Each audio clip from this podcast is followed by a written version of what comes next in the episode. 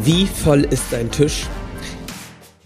Heute ist jemand ganz Besonderes bei uns im Gast, nämlich Olga von Skating Champions. Und sie ist die Spezialistin international, national und bei Skating Champions für Tischfrei. Und wir haben sie hier exklusiv im Podcast für eine kurze Zeit gewinnen können. Nein, also wir machen heute Tischfrei für jeden Unternehmer, Unternehmerin relevant. Ähm, hier gibt es ein paar ganz konkrete Tipps und auch ein paar auf die Nüsse. Ähm, also hört euch an. Bis gleich.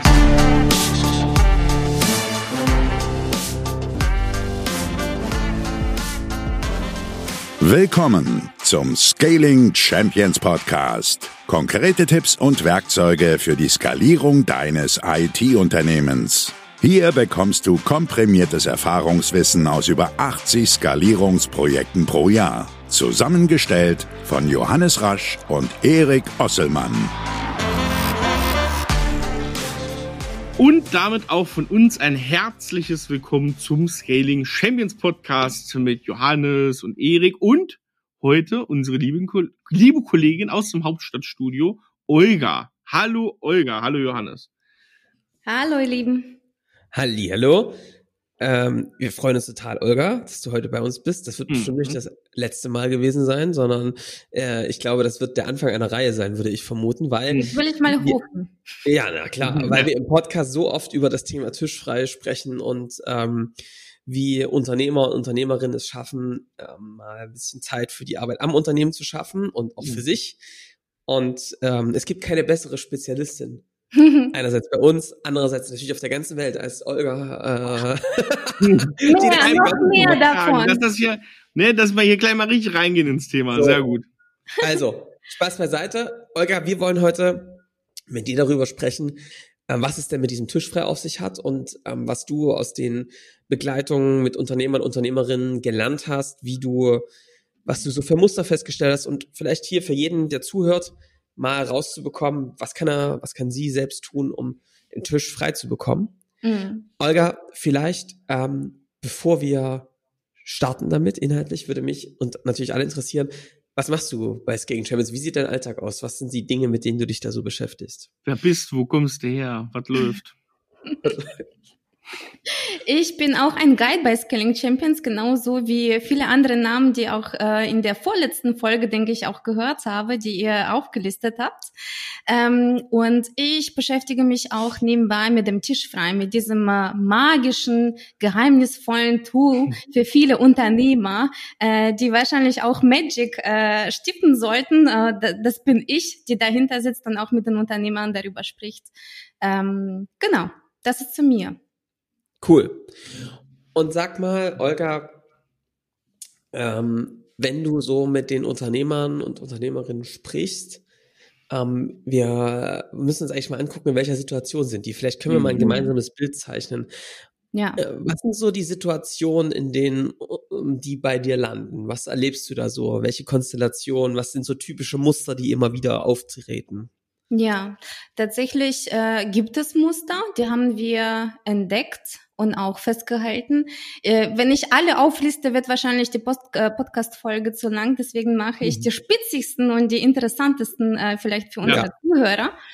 Ähm, die Unternehmer, die ich in meinen Tischfrei-Sessions meistens treffe, sind diejenigen, die total frustriert, überfordert sind, die einfach aus dieser Alltagsgeschäftsschleife rauskommen wollen, die einfach mal Luft schnappen wollen für sich selbst, aber auch für ihre Families. Viele berichten auch darüber, dass sie nicht so viel Zeit haben, äh, die, die sie auch zu Hause verbringen. Urlaub kennen sie nicht mehr, waren sie lange nicht mehr. Das ist oft Symptom von diesen tischfreien Krankheiten quasi.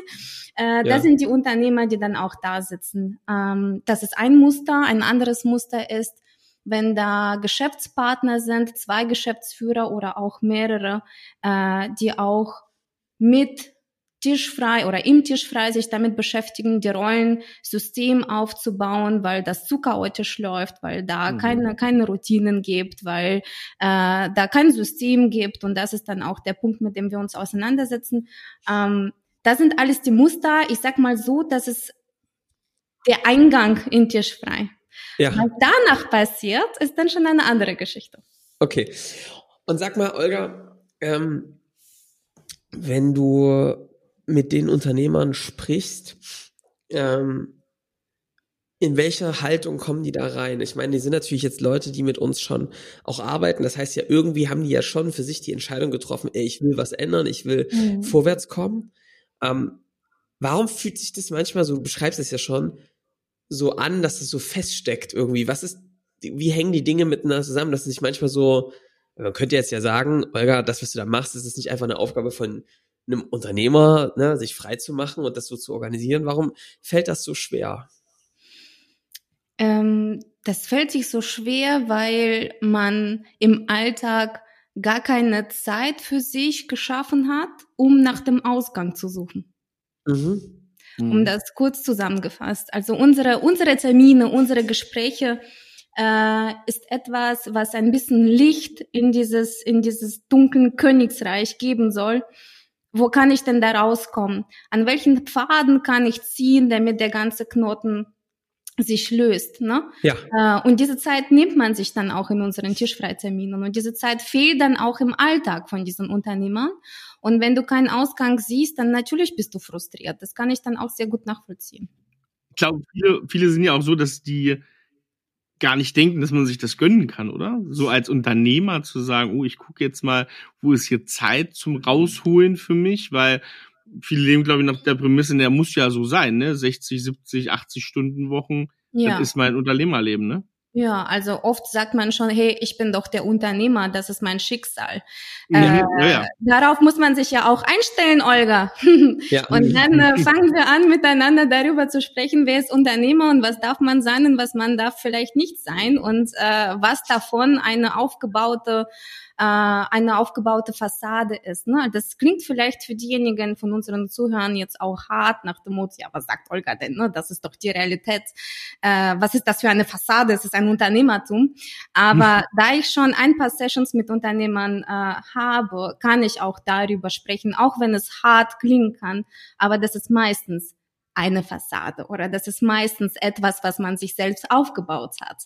Ähm, und gute Nachricht ist, wenn es sich auch schmerzhaft anhört, man kommt da rauskommen. Man kann da rauskommen. Man soll da mhm. rauskommen. Man muss da rauskommen. Sehr gut. Also Olga, es ist großartig. Ich, ich will, bevor wir auf, über diese Zukunftsperspektive reden, gerne verstehen, und das ist ja auch für jeden hier wichtig, die Leute finden sich also wieder, um das Bild mal zu malen, in einer 60, 70, 80 Stunden Woche. Alles Dinge, die ich auch selbst für mich erlebt habe.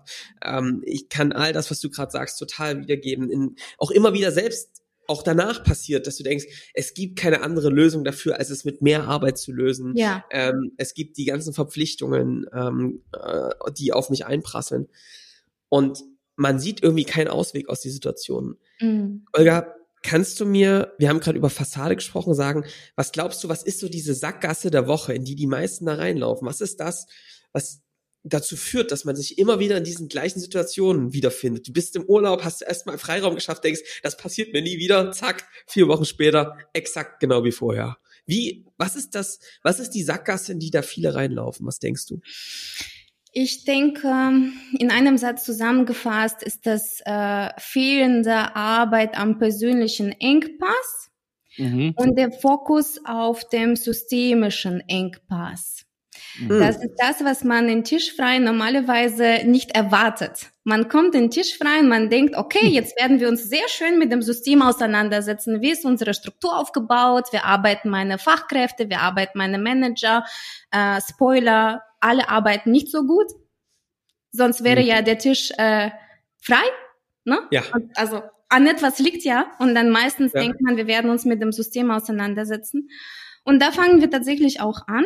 Aber wo wir immer landen bei Tischfrei, und das ist ausnahmslos. Ich würde sagen, es gibt vielleicht so 10, 15 Prozent der Fälle, wo das wirklich am System liegt. Äh, gibt es schon, aber bei den restlichen Prozenten liegt es schon an dem persönlichen Engpass von dem Unternehmer. Von das der Person, ja. von der Person, die das Unternehmen führt, von der Person, die die Menschen auch führt und von der Person, der auch die viele Aufgaben auf ihre Schulter gelegt hat, weil sie oder er ein Unternehmer, eine Unternehmerin ist. Ne? Dann kommen wir wieder zu diesem Punkt Fassade. Also, ja. äh, kurz zusammengefasst, es liegt meistens an dem persönlichen Engpass. Das ist ja super schade, ne? Weil viele, glaube ich, reinkommen, jetzt böswillig oder oder sehr gut gemeint und sagen, hey, das System ist scheiße, ich habe nicht ich habe nicht die richtigen Mitarbeiter oder hey, ich will meinen Mitarbeiter nicht so viel zumuten, egal aus welcher Intention, aber das hört man ja oft, ne? Das System ist noch nicht bereit, wir ja. sind noch nicht so weit. Das sind ja glaube ich diese Floskeln, die da super oft kommen. Ich möchte ja abgeben, ich möchte ja das ganze jetzt ähm, verteilen, aber ich kann noch gar nicht, ne? Das System ist noch ja. nicht bereit für mein Abgeben sozusagen. Das ist glaube ich so ein Spruch, den hört man doch ziemlich ja. oft, Olga, oder? System und Menschen. Ja. Genau. Meine Mitarbeiter sind auch nicht bereit, die sind noch nicht so weit. Oder ja. was man auch oft äh, hört, den Tisch frei, nur ich kann das richtig gut machen, die anderen mhm. können das nicht so gut machen wie ich. Klassiker. Und Olga, das, was du gerade sagst, ist natürlich einerseits total hart. Oh. Und jeder Unternehmer wird bestimmt erstmal sagen, ne, also wenn ihr gerade auf dem Fahrrad seid, ja, bitte verschränkt nicht die Arme, das ist super gefährlich, ja, bitte haltet den Lenker weiter fest. Aber ich möchte mal eine andere Perspektive drauf geben. Wenn du mit dem Glaubenssatz unterwegs bist, ich kann das nur so gut und kein anderer, mhm. oder es sind die Leute nicht gut genug, mhm. dann ist das echt ein weiter Weg, um mhm. da was zu verändern und Zeit rauszubekommen. Wenn man allerdings auf dem Trichter ist, Olga, ne, zu sagen, ey, ich fange erstmal bei mir selbst an, was kann ich denn verändern? dann ist das zwar manchmal hart, weil man an sich selbst erstmal was verändern muss. Auf der anderen Seite hast du halt da eine direkte Möglichkeit. Das ist ja. viel leichter, als bei den anderen was zu ändern. Und es geht viel schneller. Und äh, viel effektiver tatsächlich und nachhaltiger, weil äh, das bleibt, das Ergebnis bleibt. Das hm. Ergebnis bei anderen Menschen äh, kann sich wandern, aber bei dir bleibt das Ergebnis. Und ich sage sogar noch mehr, wenn ihr davon fest überzeugt seid, dass es an Menschen liegt. Und euch fehlen einfach die richtigen, die knalligen Mitarbeiter. Und dann nehmen wir mal an, ihr habt diese Mitarbeitende gefunden, die sind schon bei euch im Unternehmen, die kommen mit voll Feuer rein und sagen, jetzt möchte ich alles ändern. Und ihr feiert das Ganze und sagt, yes, endlich, ich habe die richtigen Menschen. Ich könnte wetten, und normalerweise wette ich nicht, aber ich könnte wetten, wenn äh, der persönliche Engpass nicht gelöst ist, werden diese geilsten Mitarbeiter in die gleiche Falle fallen wie die, die davor waren, die nicht so geil waren. Und das ist vielleicht ganz schön schnell. Und dann wird die mhm. Frustration noch hoch sein, noch höher sogar. Warum? Weil diese Mitarbeitenden, die dazu gekommen sind, sind teurer, weil sie ja geil sind, auch auf dem Markt. Ich habe und Olga und aufgebaut. Genau, und du gehst mit der Hoffnung, jetzt habe ich schon die krassesten Leute geholt. Ja, uns geht ja. trotzdem nicht. Dann funktioniert's nicht. Dann habe ich ja nochmal die Bestätigung für mich, das geht ja wirklich nicht. Mhm. Und ich glaube, so kommt man in so eine Schleife des, nee, also jetzt habe ich es mir auch wirklich bewiesen. Ich habe wirklich, jetzt habe ich mir wirklich bewiesen, dass nur ich das kann. Ja, ja stimmt, ja? genau. Du bestätigst dich eigentlich, ja. Herrlich. Aber Olga, ja. wie kriegt man denn diese Lücke hin aufzumachen? Weil, sagen wir mal so, ich weiß jetzt, du sitzt jetzt da draußen und sagst, ja, das stimmt, da gibt es bestimmt Leute. Bei mir liegt es aber wirklich an Mitarbeitern. Das wird jetzt ein oder andere gerade hier vor den Empfangsgeräten denken, 100 Prozent, weiß ich. Ja. Und jetzt würde mich mal interessieren, Olga, wie geht das denn, dass Leute sowas merken? Also wie, wie kriegst du diesen, diese Wandlung im Kopf hin, dass das nicht das System ist, was falsch ist? Aber Olga, einfach, du musst nicht jeden Zaubertrick verraten. Nee, du kannst ein bisschen kryptisch bleiben. Ich muss es auch sagen, ich kann nichts verraten, weil es gar nicht an mir liegt tatsächlich, ne? Dass Olga da irgendwelche Tools mitbringt und sagt, und jetzt gebe ich dir das und das und das, rote Pille, ja. blaue Pille. Darum geht es nicht. Deswegen liegt es nicht an Olga und es liegt nicht an dem Tool, an dem Ganzen, mhm. ne? Das ja. Entscheidende ist, die Menschen, die da sitzen. Und wenn du mich fragst, wie kommt man da rein, ist, die Fragen zu stellen und nicht loszulassen und sich mhm. mit äh, Sachen nicht zufriedenzustellen, nur weil sie logisch klingen. Weil das, was viele Unternehmer im Alltag haben und das, was sie bei uns aber nicht finden, ist äh, Zustimmung zu der Lage. Na? Sagen wir mal an, nehmen wir mal an, es, wird, es gibt ein Netzwerktreffen, ein, ein Frühstück, so, irgendwo, Netzwerktreffen, einmal im Monat, kennt jeder von euch bestimmt. Man trifft sich, man trinkt Kaffee, alle besprechen, wie ist die Lage und alle fangen an, sich ein bisschen zu beschweren. Die Mitarbeitenden sind faul, die anderen sagen, ja stimmt, meine ja auch. Ach scheiße, dann läuft es ja auch so, so gut, ne, oder so schlecht. Und dann fängt man an, sich gegenseitig äh, zu unterstützen und sagen, ja, die Lage ist so, das ist unsere Rolle, das muss ich, dann müssen wir so machen. Wir sind Unternehmer, es geht nicht anders. Ach ja, scheiße, ne? Dann geht man in das Büro und man denkt, okay, ich fühle mich verstanden, den anderen geht es genauso und dann fühlt man sich gegenseitig bestätigt. Was und hält das auch, Olga, oder? Für ganz normal. Also das ist also der normale Zustand. So macht Natürlich. das jeder ich, Unternehmer. Aber hallo, ich verurteile das auch null. Weil ganz ehrlich, wenn es mich beschissen geht, ne, ich, das Letzte, was ich hören möchte, ist, dass es an mir liegt. ja, ist so. Ne? Also, ich möchte schon hören, dass es den anderen genauso geht. Und ich verstehe auch, dass es hilft. Das ist total menschlich. Null Verurteile, null Bewertung in dieses Vorgehen. Die Tatsache ist, wenn man das aber regelmäßig macht und das als einziges Tool nutzt, um das zu lösen, hilft es nicht weiter. Und da kommen natürlich äh, unsere Gespräche in Tisch frei äh, in, in Einsatz. Und wie läuft sowas ab? Meine Mitarbeitenden ziehen nicht mit, ich bin da alleine. Warum bist du alleine? Was ist da los? Warum ziehen sie nicht mit? Ne? Und dann durch Fragen, durch Nachbohren, äh, durch wirklich Interesse, also in diesem Fall ja mein Interesse herauszufinden, was steckt denn dahinter, wo kommt es denn her, kommen wir zu einem Punkt, der das Ganze greifbarer macht. Hm.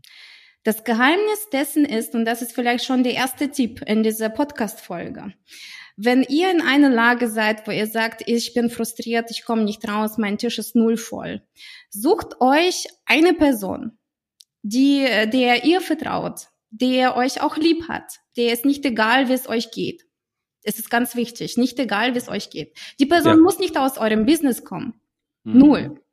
Einfach die Lage zu beschreiben. Mir geht's so mit diesen Mitarbeitenden oder ich habe diese Aufgaben auf dem Tisch und gib bitte diese Person auch Erlaubnis, so lange nachzubohren, bis diese Person nicht das Gefühl hat, dass ihr den Punkt getroffen habt.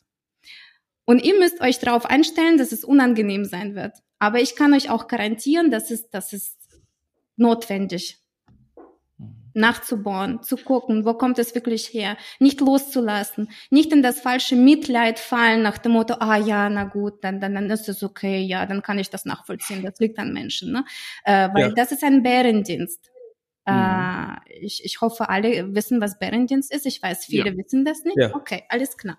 Äh, es ist es ist manchmal ne, ein Kommentar am Rand. Es ist manchmal ganz äh, ganz lustig, wenn Ausländer so wie ich äh, irgendwelche Sprüche da äh, sagen, die die Deutschen nicht kennen. Passiert mir ganz schön oft. Deswegen muss ich immer nachfragen.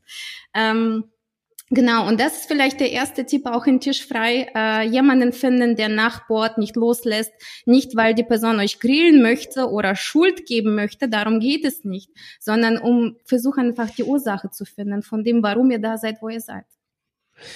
Olga, ich finde das einen super guten Tipp. Ich glaube, so eine Advokat des Teufels irgendwie, mm. ja, jemand, der ähm, da wirklich auch hartes Feedback gibt, ähm, der auch, ich finde das total wichtig, was du sagst, eigentlich auch außerhalb der Hierarchie steht. Mhm. Ne? Also vielleicht ist es sogar jemand außerhalb des Unternehmens. Ich finde das immer, da musst du schon sehr aufgeräumt sein im Kopf, dass ein Mitarbeiter, ähm, ne, also das geht, glaube ich, total, aber das, das ist schon, da muss man schon sehr klar in seinen Rollen sein. Ne? Du brauchst halt wirklich jemanden, der dir nichts durchgehen lässt. Ja. ja?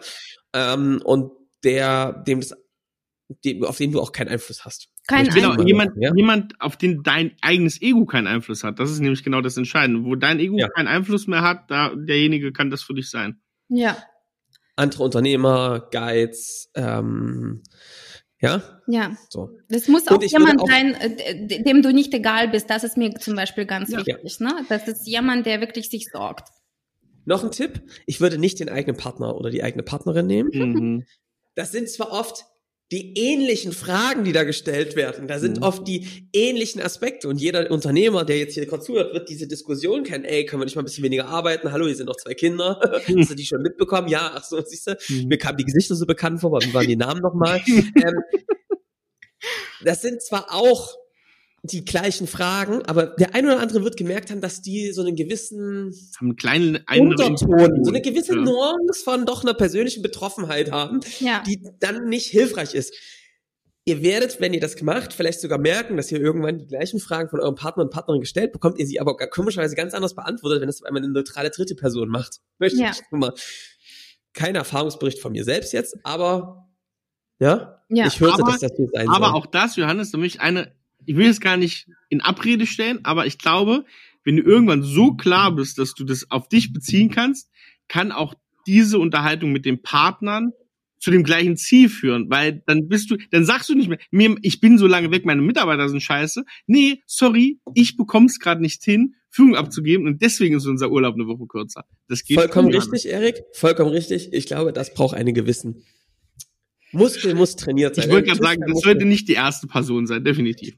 Olga, ja. nächster ganz wichtiger Punkt ist, mit also ich bin verstanden. Ich brauche jemanden, der das mit mir macht. Mhm. Jetzt kann es natürlich ganz schnell passieren, dass da diese Fragen kommen, die auch unangenehm werden und dann doch wieder die Arme vom, vor der Brust verschränkt werden. Mhm. Was, was, was hast du nach all den Jahren beobachtet? Was ist eine nicht hilfreiche Haltung und was ist eine hilfreiche Haltung, um in solche tischfreie Situationen hineinzugehen für die Unternehmer und Unternehmerinnen? Ähm, hilfreiche Haltung ist eine Aggression. Mhm. Aha. Wie meinst du das? Das wundert mich jetzt aber. Aggression, aber nicht so, wie wir das normalerweise verstehen. Ich gehe jetzt rein und dann boxe ich alle, die mir über den Weg laufen. Das meint Olga nicht, äh, obwohl ich schon aus der Kultur komme, wo das nicht selten ist. Äh, mhm. Nur ein Witz am Rande. Bitte nicht ernst verstehen. Ja. ähm, ja, Aggression im Sinne von, ich akzeptiere die Lage nicht so, wie sie ist. Ich akzeptiere ja. nicht, dass ich überfordert bin. Ich möchte mhm. es ändern. Das meine ich mit dieser gesunden Aggression, weil äh, Aggression gibt auch Kraft. Mhm. Aggression ist Energie. Wenn du keine Energie hast, kannst du nicht äh, aus der Lage, aus dieser Lage, aus dieser Situation aussteigen. Das ist so. Und manchmal hilft es auch in dem in der höchsten Frustrationsphase, sich ordentlich aufzuregen mhm. und sich zu sagen: Verdammt nochmal, ich krieg das nicht hin. Monate, Jahre lang bin ich schon wieder in dieser Schleife. Und wenn dieser Moment kommt, das ist ganz wichtig, diesen Moment auch zu nutzen und zu sagen, ich ändere das jetzt. So, ich will das ja. nicht mehr haben. Ich ändere das jetzt. Entweder weil ich das nicht mehr aushalten kann oder weil ich auch krasse Ziele habe, die ich nicht erreiche, wenn ich da nicht aussteige. Ne? Eins von beiden.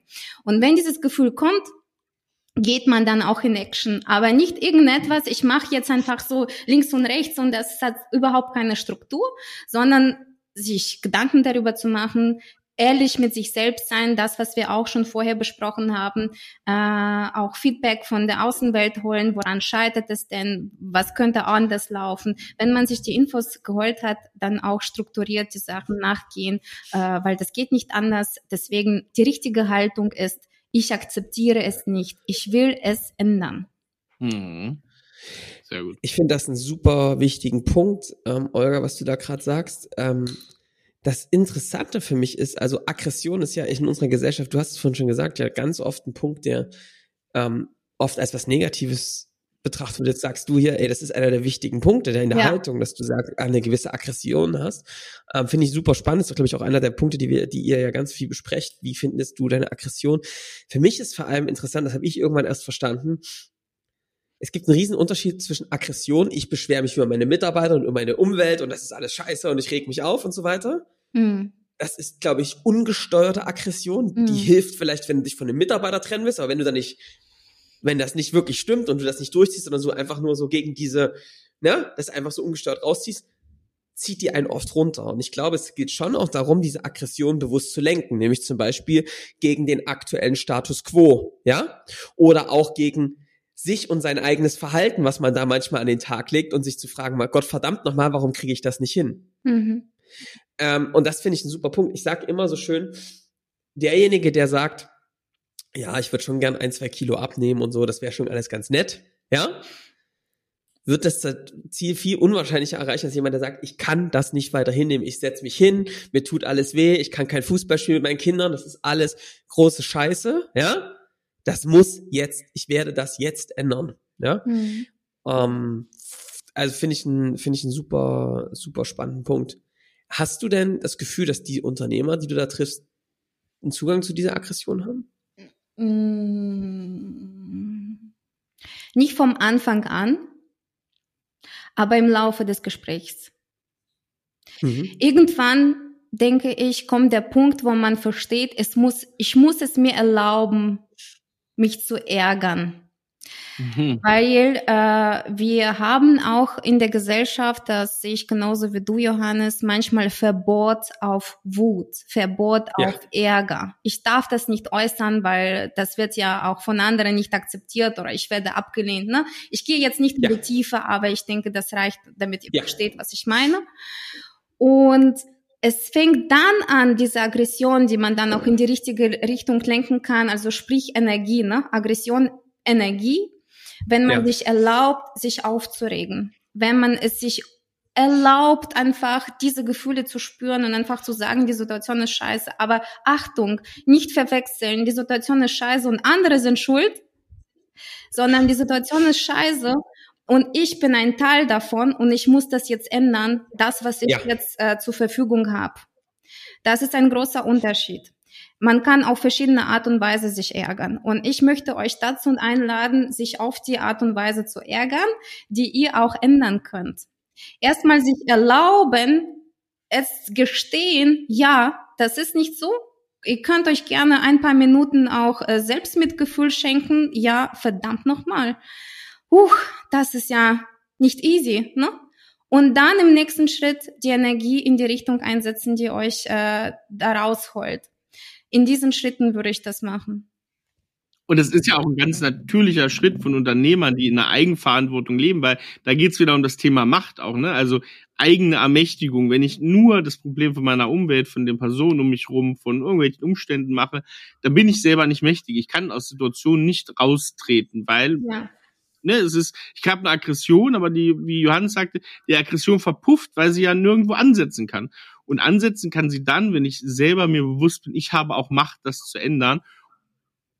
Bewusstsein über Macht und Aggression führt genau das, dass ich nämlich in den Lösungsraum komme, ne? Mich genau, da rein genau. katapultiere. Genau. genau. Und vorher auch sich gestehen zu können, woran scheitert es an mir, also wo bin ich da Teil davon? Genau, dass ne? ich die Macht vorher nämlich nicht ausgeübt habe, sondern Ausreden gefunden habe, ne? warum ich ja. nicht aktiv geworden bin. Ja, ja, ja.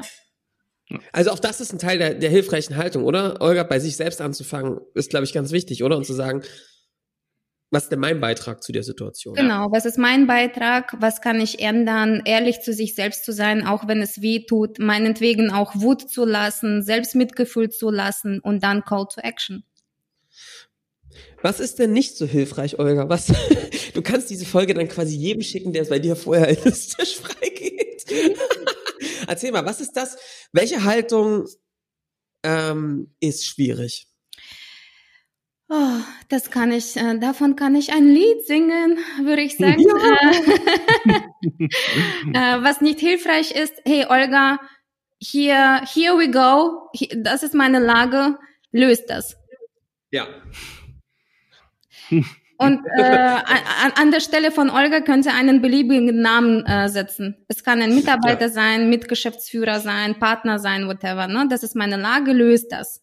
Mhm, das ist ja. keine hilfreiche Haltung, weil keiner kann das außer euch lösen. Weil, äh, wie gesagt, es scheitert jetzt meistens am persönlichen Engpass. So.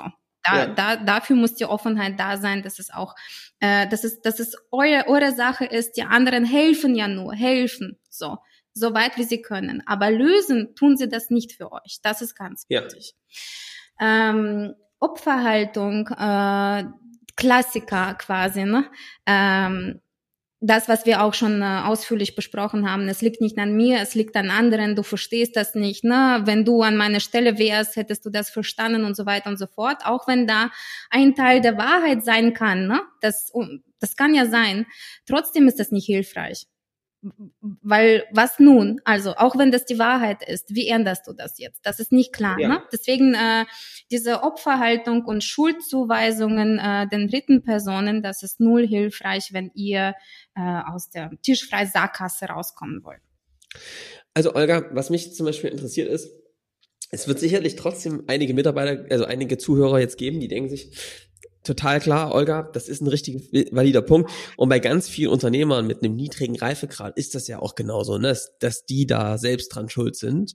Ähm, aber bei mir ist es halt wirklich so, dass es die Mitarbeiter sind. Also, ne, ähm, die, die sind nicht selbstständig, die treiben die Themen nicht alleine, ne? die übernehmen nicht die Verantwortung und das liegt dann an Länder, das am Ende halt des Tisches dann, also am Ende des Tages dann doch wieder auf meinem Tisch, mhm. weil ich ja auch will, dass es richtig wird. Mhm. Da könntest du jetzt sagen, das ist Opferhaltung, aber ist das nicht einfach ein normaler also sind das nicht die Tatsachen? Wie sie, was sagst du dazu? Dann frage ich dich. Ich sage nichts, ich frage. Johannes, wie möchtest ja. du das lösen? Was würde dir helfen? Und dann würde er wahrscheinlich sagen, na, ich glaube, ich brauche einfach die richtigen Leute und dann läuft die Bude rund. oh, Flashbacks. Flashbacks. Ja. Man, wir könnten jetzt auch das Gespräch äh, irgendwie wie im Theaterstück durchspielen. Ich denke, das wäre ja. auch für viele hilfreich. Ich möchte aber eine Abkürzung nehmen wenn ihr mir erlaubt. Ich ja, würde ja. gerne ein Beispiel für einen persönlichen Engpass darstellen, was in Tischfrei oft tatsächlich auf die Oberfläche kommt. Ne? Mitarbeiterführung. Die Mitarbeiter erledigen nicht die Sachen so, wie ich das möchte. Ich muss das für sie machen. Und da gibt es verschiedene Gründe dafür. Ne? Zum Beispiel, nur ich kann das ja alleine sehr gut machen. Das hast du ja, Johannes, jetzt auch gesagt, ne? denke ich, in dem, was du gesagt hast. Ähm, oft liegt es daran, dass ich mich in diesem Moment einfach wichtig fühle. Und das ist für mich wichtig, mich weiterhin wichtig zu fühlen, mhm. äh, wenn ich die Sachen selbst erledige. Ne? Das könnte ein Punkt sein für den persönlichen Engpass. Könnt ihr mir folgen? Ja. So. Ähm, es kann auch sein, dass ich äh, meinen Wert verliere, wenn jemand anders das für mich macht. Mhm. Weil dann ich, dann bin ich nicht, nicht mehr der Coolste und bin ich dann trotzdem der Unternehmer, wenn ich weiß, dass Menschen in meinem Team in manchen Sachen besser sind als ich oder vielleicht mhm. in den Sachen, die ich für mich lieb gewonnen habe über mhm. die Jahre, besser sind als ich. So. Und da können wir diesen Knoten sehr lange ziehen. Ne? Und dann merkt man, wie viele Sachen eigentlich da drin stecken. Äh, und ja. meistens äh, oder manchmal ist es tatsächlich auch die Frage vom Wissensmanagement. Warum gibst du dein Wissen dann nicht weiter, wenn du so krass da drin bist. Ne? Warum bildest du ja. deine Menschen nicht aus, damit sie für dich das machen und du in diesem in dieser Zeit was anderes machst, was noch geiler ist, um das dann auch weiterzugeben? Äh, ja. Das ist dann die Frage, die man sich stellen kann. Warum mache ich das dann nicht? Ne? Ähm, und da kommen viele spannende Sachen raus. Also, Olga, ich kann das komplett so unterschreiben. Das ist auch meine Beobachtung. Das hat es bei mir gezeigt. Ich kann aber das Beispiel auch anders. Also, ich stelle tatsächlich auch immer die Frage, also wenn das alles so eine Idioten sind, die du da eingestellt hast, ne, sagen dann die meisten Unternehmer, nee, nee, so meine ich das gar nicht, ne? Aber jetzt mal, der sagt ja, dass das nicht die richtigen Leute sind. Dann ist meine erste mal Frage, A, wer hat die ganzen Idi welche Idiot hat eigentlich diese ganzen Idioten eingestellt? Ja. Ja? Und welcher Idiot hat die denn so entwickelt, dass die sich in diese Richtung entwickelt waren? Das war ja auch irgendeiner, der die nicht richtig geführt hat. Welcher Idiot war denn das noch? Oder ist der gerade hier irgendwo im Raum? Ja? Und ähm, die meisten reden ja gar nicht schlecht über ihre Leute, aber sie sagen halt, ihnen fehlt so das letzte Stückchen Zug ja. nach vorne. Und äh, meine Beobachtung ist genau die gleiche, wie du gemacht hast, Olga. Ne? Der fehlt vor allem deswegen, weil dieser Unternehmer wie so ein Deckel oben drauf saß und der limitierende Faktor für alle war. Das ist die gläserne Decke, an die sie alle rangestoßen sind. Ja. Die das begrenzt hat, ne? weil du eben dann doch die Kontrolle halten wolltest. Mhm. Und dann schaffst du die halt untertan und keine Kollegen, ne? Die arbeiten halt mit, wie das Wort schon sagt, und sind halt nicht Leute, die eigenständig vorangehen. Ne? Ja. Oder der Unternehmer hat so eine krasse Angst vor Scheitern, dass er mit dieser Angst ja. auch alle anderen ansteckt. Ne? Fehler sind ja. nicht erlaubt. Wenn du scheiterst, wenn ich dir diese Aufgabe delegiere und du scheiterst, ist das Ende der Welt. Mit dieser mhm. indirekten Botschaft delegieren viele die Aufgaben. Ne? Ich sag, ich sag indirekt ja. und auch manchmal unbewusst, weil diese Angst meistens unbewusst ist. Aber wie ja. kannst du etwas gut erledigen, wenn du von vornherein zum Vorurteilen äh, ne, ja. benannt wurdest erstmal und zweitens, ja. wenn du weißt, dass du scheitern könntest, dann wagst du es nicht noch nicht mal, um, um dann nicht äh, Konsequenzen ja. ne, äh, zu produzieren, weil der Unternehmer als Erster damit nicht so gut umgehen kann. Um das ja. zu vermeiden, vermeide ich auch die Aufgabe. Aber und ich gehe, warte, und ich und ich gehe Olga auch dann nicht so entschlossen vor. Wenn ich Angst habe zu scheitern, mhm. mache ich ganz kleine Tippelschritte und gar nicht energisch zack zack zack nach vorne. Ne, wenn ich sicher bin als Mitarbeiter, dass ich die Verantwortung übernehmen kann, dann gehe ich zack zack zack nach vorne. Und wenn ich das nicht bin, dann mache ich das in kleinen Tippelschritten und dann ähm, kriegst du halt das Ergebnis, was du prophezeit hast, ne, als Unternehmer. Jetzt ist doch aber die große Frage, das ist ja alles gut und schön und natürlich ähm, auch selbst gemacht. Die Suppe ist selbst eingebrockt. Aber wenn man mal dahinter schaut so ein bisschen und sich das Ganze so ein bisschen mal anschaut, ist doch die Realität von ganz vielen Unternehmern, dass man halt Unternehmer selten wird, nachdem man das Unternehmerausbildungsprogramm äh, Programm XY durchgelaufen hat. Man, weiß ich nicht, hat jetzt nicht, die meisten haben jetzt nicht Management-Schule in St. Gallen besucht oder irgendwelche anderen einschlägigen Sachen, sondern die waren guter, ne, gute Fachkraft, guter Ingenieur, guter Entwickler, irgendwas und sind dann Unternehmer geworden und haben, muss man ja ehrlich sein, die letzten Jahre, wenn sie das machen und gut gemacht haben, heute 15, 20, 50 Mitarbeiter haben, ja auch ordentlich geackert und haben da ja eine Leistung erbracht, wo man erstmal sagen muss, hey, bis zu dem Zeitpunkt hier, geil, ne? Und die haben das ja auch nicht freiwillig gemacht, dass ihnen manchmal, jetzt ganz blöde gesprochen, Tools fehlen. Ich glaube, das ist dann auch eine Einsicht, dann irgendwann zu sagen, hey, ganz ehrlich, ich weiß gar nicht, wie ich Aufgaben abgeben kann, dass sie nicht wieder zurück zu mir kommen wie ein Boomerang. Das ist ja auch eine mhm. Einsicht. Da sind wir mal auf der Stufe, wo das ist. Aber mhm. Olga, was sind denn so Punkte, wo du ganz oft merkst, wo wirklich Fähigkeiten fehlen? Gar nicht aus einer abwehrenden Haltung, sondern einfach aus dem Punkt, hey, die letzten 20 Jahre konnte ich mich nicht so richtig damit beschäftigen wie Delegation funktioniert. Was sind so die hilfreichsten Fähigkeiten, die die Leute dann auch gerne annehmen, um aus ihrer misslichen Lage rauszukommen? Um zu delegieren, meinst du? Beispielsweise zu delegieren gibt es noch andere Bereiche, wo du sagst, da kann man mit wirklich ähm, einfachen Fähigkeiten, Tipps und Tricks wirklich vorgehen. Ja. ja, können wir gerne kurz darüber sprechen. Ich denke, äh, vorher würde ich gerne noch einen Punkt setzen, den ich oft in meinen Tischfrei-Sessions erlebe. Und zwar wenn ich jemanden frage, wie machst du das denn oder warum machst du das, ne? Ja. Äh, oft bekomme ich die Antwort, ich mache das nach Bauchgefühl. Ich habe mm. so ein mm. gewisses Talent dafür. Das kann ja. ich ja nicht delegieren, Olga.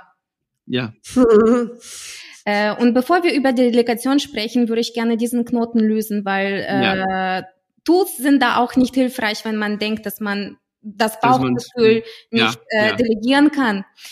Ähm, ich würde dann viele Fragen stellen. Und die erste mhm. Frage wäre, wie hast du denn dir dieses Bauchgefühl äh, angeeignet?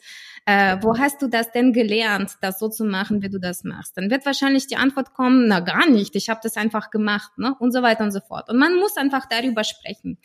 Was immer meistens äh, rauskommt, und das ist nicht schnell, weil das ist wirklich ein Knoten im Kopf, ne? Das ist ein Bauchgefühl, da, das braucht ein bisschen Zeit. Aber was dann äh, rauskommt, dass da schon äh, Situationen waren, wo man sehr viel Erfahrungswert gezogen hat, den man auch weiter benutzt hat. Ne? So ein paar Regeln, die man für sich äh, wahrgenommen hat, aber nicht bewusst, sondern unbewusst eher. Ne? So, ich weiß, wie der mein Gegenüber reagiert, dann muss ich das machen. Wenn sie diesen Satz sagen, dann muss ich das sagen. So, das kommt automatisch bei mir. Äh, aber auch wenn es automatisch kommt, heißt es ja nicht, dass man das nicht zusammenfassen kann. Ne? Und dann sagt man, das ist ein Bauchgefühl. Und ich würde sagen, alles, was ihr nach Bauchgefühl macht, äh, sind die Sachen, die ihr euch angeeignet habt, äh, unbewusst und die jetzt automatisch ablaufen.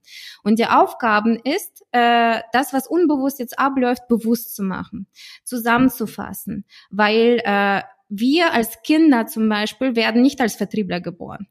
Hm. Oder? Wir ja. haben kein Fünfjähriges, der dir hinterherläuft und sagt, mein, mein Produkt ist wirklich klasse, kauf das bei mir. Wenn du das außer, mein, außer, außer, außer Silas. äh, und das ist, das ist mein Gegenargument, was äh, Bauchgefühl angeht. Ne? Natürlich gibt es da gewisse Talente, das ist so. Äh, gewisse Sachen hat man einfach, kann man besser machen. Aber im Business, in Prozessen, die man macht, sind das immer Tools, Sachen, die man benutzt. Und diese Sachen und Tools muss man, äh, muss man klarstellen, damit man das auch weitergeben kann. Und andere Menschen können sich diese Tools nehmen und auch mit ihren Talenten ergänzen. Ne? Dann kommt es wieder die Sache mit dem Talent. Sie werden das anders machen, nicht so charmant wie du, aber sie werden das witziger machen, das, was du nicht kannst, weil sie ein anderes Talent haben. Aber es geht mhm. darum, diese automatisierte Sachen äh, bewusst zu machen. So. Mhm. Und wenn wir jetzt zum Punkt Delegation kommen, dann würde ich sagen, äh, als erstes mh, soll man nicht die Aufgaben delegieren, sondern die Verantwortungsbereiche. Mhm. Da sage ich immer, bitte keine Aufgabe, Amazon-Bestellung, dafür bist du zuständig, sondern die Sachen, die diese, oder Bereich, der diese Amazon-Bestellung beinhaltet. Sonst werdet ihr immer mit kleineren Aufgaben konfrontiert, äh, die nicht hilfreich sind, ne? die euch ständig ablenken. Deswegen bitte Aufgabenbereiche äh, delegieren und nicht die Aufgaben. Erwartungen. Was muss das Ergebnis von, dieser, von diesem Verantwortungsbereich sein? Für sich klarstellen und das genau so kommunizieren. Weil meistens äh, ist es für uns auch nicht klar und dann sind wir enttäuscht, frustriert und dann entsteht komische Dynamik auch im Team. Warum hast du das nicht? Weil wir sind ja alle unterschiedliche Menschen. Keiner muss genauso denken wie du. Mhm. Mit gleichen Ansprüchen oder Qualitäten, whatever. Deswegen für sich klarstellen, was ist mir wichtig, wie muss die Aufgabe erledigen, nicht wie, aber was muss am Ende sein und das dann auch klar kommunizieren.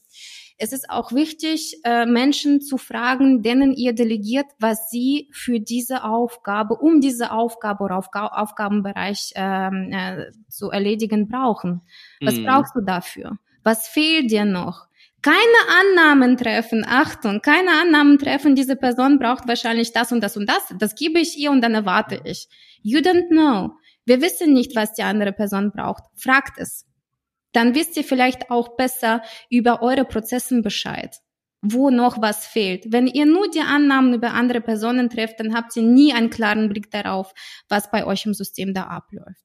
So, wir können darüber sehr viel diskutieren, das ist ja ein großes Thema, aber ich denke, diese drei Tipps sollen erstmal reichen. Ich habe noch einen Hinweis, Olga, woran ich zum Beispiel merke, ob jemand wirklich die Verantwortung übernommen hat, ist, wenn er irgendwann selbst Roadmaps bauen kann für seinen Bereich. Hm. Und ich finde, diese Roadmap ist ein super Werkzeug, um auch zu sehen, wie sehr jemand die Verantwortung übernimmt, wie sehr es sein Thema ist, wie sehr er es vorwärts denkt. Einfach, und darauf kann man jemanden gut coachen. Ich glaube, man darf nicht erwarten, dass jemand da reinrennt und sagt, alles klar, ich habe schon den fertigen Plan, babababab, so wird das jetzt laufen. Ja, sowas gibt es immer mal. Den muss man dann vielleicht manchmal ein bisschen helfen, das dann auch in die Kontinuität zu bringen. Ja, das sind die Schnellstarter. Ich finde, das ist ein super Werkzeug zu sagen, ey, lass mal ich coache dich nicht so über jede einzelne Aufgabe, sondern eher über die Roadmap, die du quasi vorlegst. Was, wie willst du den Bereich entwickeln? Wie willst du das Geschäft organisieren? Ja, wie willst du es machen? Und dann eben die Gedankengänge nachzuvollziehen. Für mich ist so eine Roadmap einfach eine auf den Tisch gelegte Gedankenstruktur. Wie trage ich das Ganze weiter? Mhm. Und das liegt vielen oft fremd. Das ist auch ein Skill, den viele nicht so richtig haben. Den muss man also auch trainieren, wenn man das erste Mal Verantwortung übernimmt. Ähm, das ist aber eine Investition, finde ich, aus meiner Perspektive lohnt sich total, weil du dann nämlich Leute hast, die es gewohnt sind, strukturiert auch vorauszudenken, die Gesamthorizont der Verantwortung zu überblicken und nicht nur so isoliert eine Aufgabe zu übernehmen. Das ist so mein Werkzeug, mit dem ich ganz gut arbeiten kann ja. in der Delegation. Ja, und die Frage auch, wie hättest du es ge gemacht? Ne? Äh, ist, ja. die, ist die goldene Frage, muss jeder Unternehmer sich aneignen. Ja. Auch äh, nachts muss man euch äh, wach machen und fragen, hey, wo finde ich jetzt äh, diese Rechnung? Wie hättest du das denn gemacht? Äh. Das muss immer automatisch sein, äh, anstatt die Lösungen zu geben, damit es schneller geht. Das ist ein Irrtum. Es geht nicht schneller. Das ist ein Irrtum. Löst euch davon. Es geht nicht schneller, wenn ihr die Lösungen anbietet. Äh, es kurzfristig äh, geht es schneller. Langfristig kostet euch mehrere Stunden, weil bei jeder Frage ja. kommt dann diejenige Person auf euch immer zu. Deswegen bitte nutzt die Zeit, zwei, drei, fünf, zehn Minuten, whatever. Stellt die Frage, wie hättest du das gemacht? Challenge das bitte nochmal. Äh, was denkt ihr, was der Outcome sein könnte? Und let's go. Äh, keine Lösungen anbieten. Und Olga, um jetzt hier mal diese Metapher zu bemühen, ne, es ist halt einfach dieses gleiche Bild. Wir reden hier über Skalierung in diesem Podcast. Das ist eine der größten Skalierungswerkzeuge, um den eigenen Tisch frei zu bekommen. Gib den Leuten nicht Wasser, sondern zeige ihnen, wie sie selbst einen scheiß Brunnen bauen. Und das ist, ich, das kennt jeder, aber wer macht es denn so praktisch, ja? Dass du dir in dem Moment sagst, ey, klar, kann ich dir jetzt mal Wasser geben, aber du wirst mich morgen wieder fragen, übermorgen. Und wenn du dann 25 Leute hast, wirst du 25 Mal nach dem gleichen Wasser gefragt.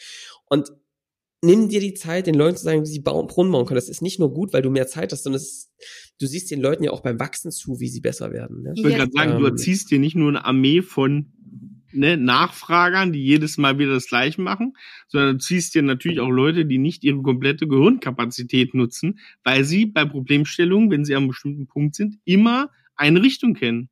Und das ist deine Bürotür und dann klopfen sie da und sagen, wie ist es?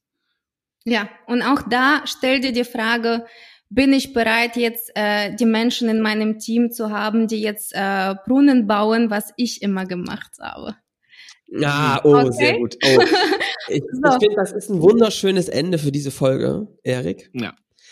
Ähm, und wir werden, ich weiß jetzt schon, ich habe gerade Erik geschrieben, wir müssen, glaube ich, mal eine Tischfreiecke mit äh, Olga machen, Hm. äh, weil so viele Bereiche einfallen, wo, wo immer mal wieder Tipps helfen können, sich dessen bewusst zu werden, den Tisch frei zu bekommen. Ja. Ähm, Olga, ähm, vielen, vielen Dank erstmal für diese super Tipps und diesen Einstieg in das Thema. Und ich Ja. glaube, wir können das weiter ähm, vertiefen. Ähm, das waren auf jeden Fall schon mal super wertvolle Gedanken und auch eine, die richtige Einstellung, finde ich. Ja, danke schön. Sehr cool. Und ich habe tatsächlich äh, noch einen Teaser für euch oder für diejenigen, die Uh. uns auch zuhören. Ähm, auch ein Thema in Bezug auf Tischfrei. Ähm, wo, wir haben jetzt keine Zeit dafür, aber ich möchte das gerne platzieren. Ähm, viele sagen, ich möchte mit meinen Mitarbeitenden auf der Augenhöhe äh, sprechen. Warum passiert das denn nicht? Olga kennt die Antwort. Aber nicht in dieser Ah. Podcast-Folge. Ah, Oh, Olga. nicht schlecht. Olga, sehr gut. gut. ja, Du hast uns auch komplett in die Abhängigkeit gebracht, die nächste Folge zu terminieren. Perfekt. Sehr, sehr, sehr gut. So, jetzt sind wir gefühlig gemacht, das passt. Ja. Ähm, Olga, wir wollen aber noch eine Sache wissen, neben den ganzen thematischen ähm, Diamanten, die du uns hier reingeschleppt hast, wollen wir natürlich auch wissen, wir brauchen noch einen kulinarischen Tipp von dir. Und Hm. warum ich weiß, dass du genau die Richtige bist, ich muss es kurz erzählen. Ich habe ein ganz spezielles kulinarisches Erlebnis mit Olga schon gehabt, denn ich habe das erste Mal tausendjähriges Ei, jeder kennt das, fermentiertes Ei, grün, ne, aus äh, chinesischer Tradition, das allererste Mal in meinem Leben gegessen und es schmeckt sehr gut, Johannes. Wirklich? Wenn- ja, es schmeckt wirklich gut. Habe ich das erste Mal mit Olga zusammen gegessen. Ähm, schon viele Monde her im Kong in Berlin haben wir Ja. das in einen Tomatensalat gegessen und es schmeckte wirklich so ein bisschen Parmesan ähnlich. Das klingt jetzt komisch, aber war wirklich sehr lecker. Ja. Und deswegen, Olga, wir wissen, kulinarisch hast du was drauf. Hast du einen geilen kulinarischen Tipp? Und eins muss man sich mal klar machen, ne? Ja. Ich finde das so krass. Du musst dir das mal vorstellen. Mit wie viel Weitsicht Ja. die früher agiert haben, dass die sagen, Du bist, ja, also tausend Jahre, da legen wir jetzt mal zwei wussten, Eier dass du diesen Witz jetzt bringst. Weil ich meine, ey, tausend Jahre, Mhm. was war da gerade, was war da gerade los? War Was? das, ist das Vö- Völkerwanderung, Erik? Tausend Jahre? Ja, das ist schon weit nach der 1020? Völkerwanderung. Wir müssen ja auch bedenken, dass die Völkerwanderung ein europäisches Phänomen ist und wir hier ja von China sprechen. Da waren wir natürlich in China schon in einer ziemlich harten Hochkultur drin. Ich weiß nicht, welche Phase es gerade war. Aber ihr müsst mir überlegen, Erik, wie, wie die vorausdenken, dass die sagen, also ich glaube, mal so abgeschätzt über den Daumen, So, 1000 Jahre, 225, ja, ja. 223, so zwei Eier mehr, So, pack mal mit ja, rein. würd, genau, da wird in Kongwer ein äh, Tomatensalat essen. Nee, aber die sind Ja. ja natürlich nur ein paar Wochen alt und das sind Enteneier meistens. Jetzt, ich weiß, platzt dir der Kopf, das hättest du gar nicht gedacht, dass die nicht tausend Jahre alt sind, ich weiß. Ja. Dass du diesen billigen Witz jetzt hier verwendest, um Olga die Redezeit abzugraben, ich bin enttäuscht, Johannes. Und Erik, ich bin auch sehr enttäuscht, weil du gar nicht den trocknenden Fisch erwähnt hast, den ich dir verschenkt habe. Das ist auch so. Ich habe zu Weihnachten letztes Jahr von Olga ähm, eine, ja, wie kann man sagen, du hast mir das, das war eu- euer Studenten äh, Speisung in einer, in einer Kneipe, ne? Hast Ja. du mir damals erzählt. Ihr habt dann Ja. Bier getrunken, dann hast, habt ihr da gesessen, du hast äh, dein Bachelor in Kiew gemacht und Ja. dann habt ihr trockenen Fisch Ja, und dann gab's einen zabröselten trockenen Fisch, der wunderbar riecht. Schmeckt. Er füllt den ganzen Raum mit äh, leckerem Duft, aber der schmeckt wirklich gut. Gab's letztes Jahr zu Weihnachten. ja, tatsächlich.